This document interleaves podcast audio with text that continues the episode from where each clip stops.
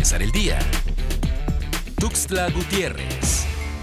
En la localidad de Los Mangos, en el municipio de Villaflores, fueron hallados los restos de un roedor llamado capibara, mismo que vivió hace aproximadamente 11.000 años. El paleontólogo Gerardo Carbot y el biólogo Luis Enrique Gómez Pérez fueron los descubridores de dichos restos y los encargados de las investigaciones. Los restos encontrados formaban parte de la columna vertebral, la mandíbula y otras partes que aún están en periodo de identificación.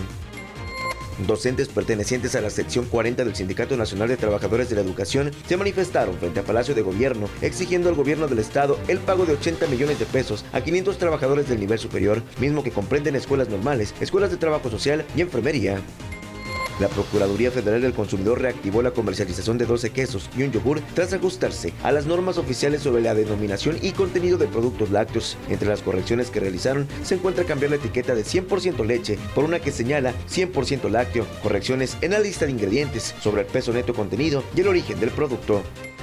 Este 21 de octubre, la Secretaría de Salud de Chiapas dio a conocer siete nuevos casos de COVID-19 en tres mujeres y cuatro hombres. Hasta la fecha, la entidad registra un total acumulado de 6.746 casos y 565 muertes a causa del virus, ya que en estas últimas 24 horas no se registraron decesos.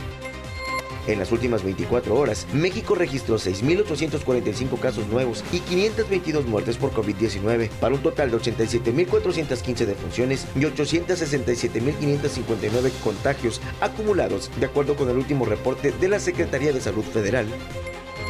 Para empezar el día, Tuxtla Gutiérrez.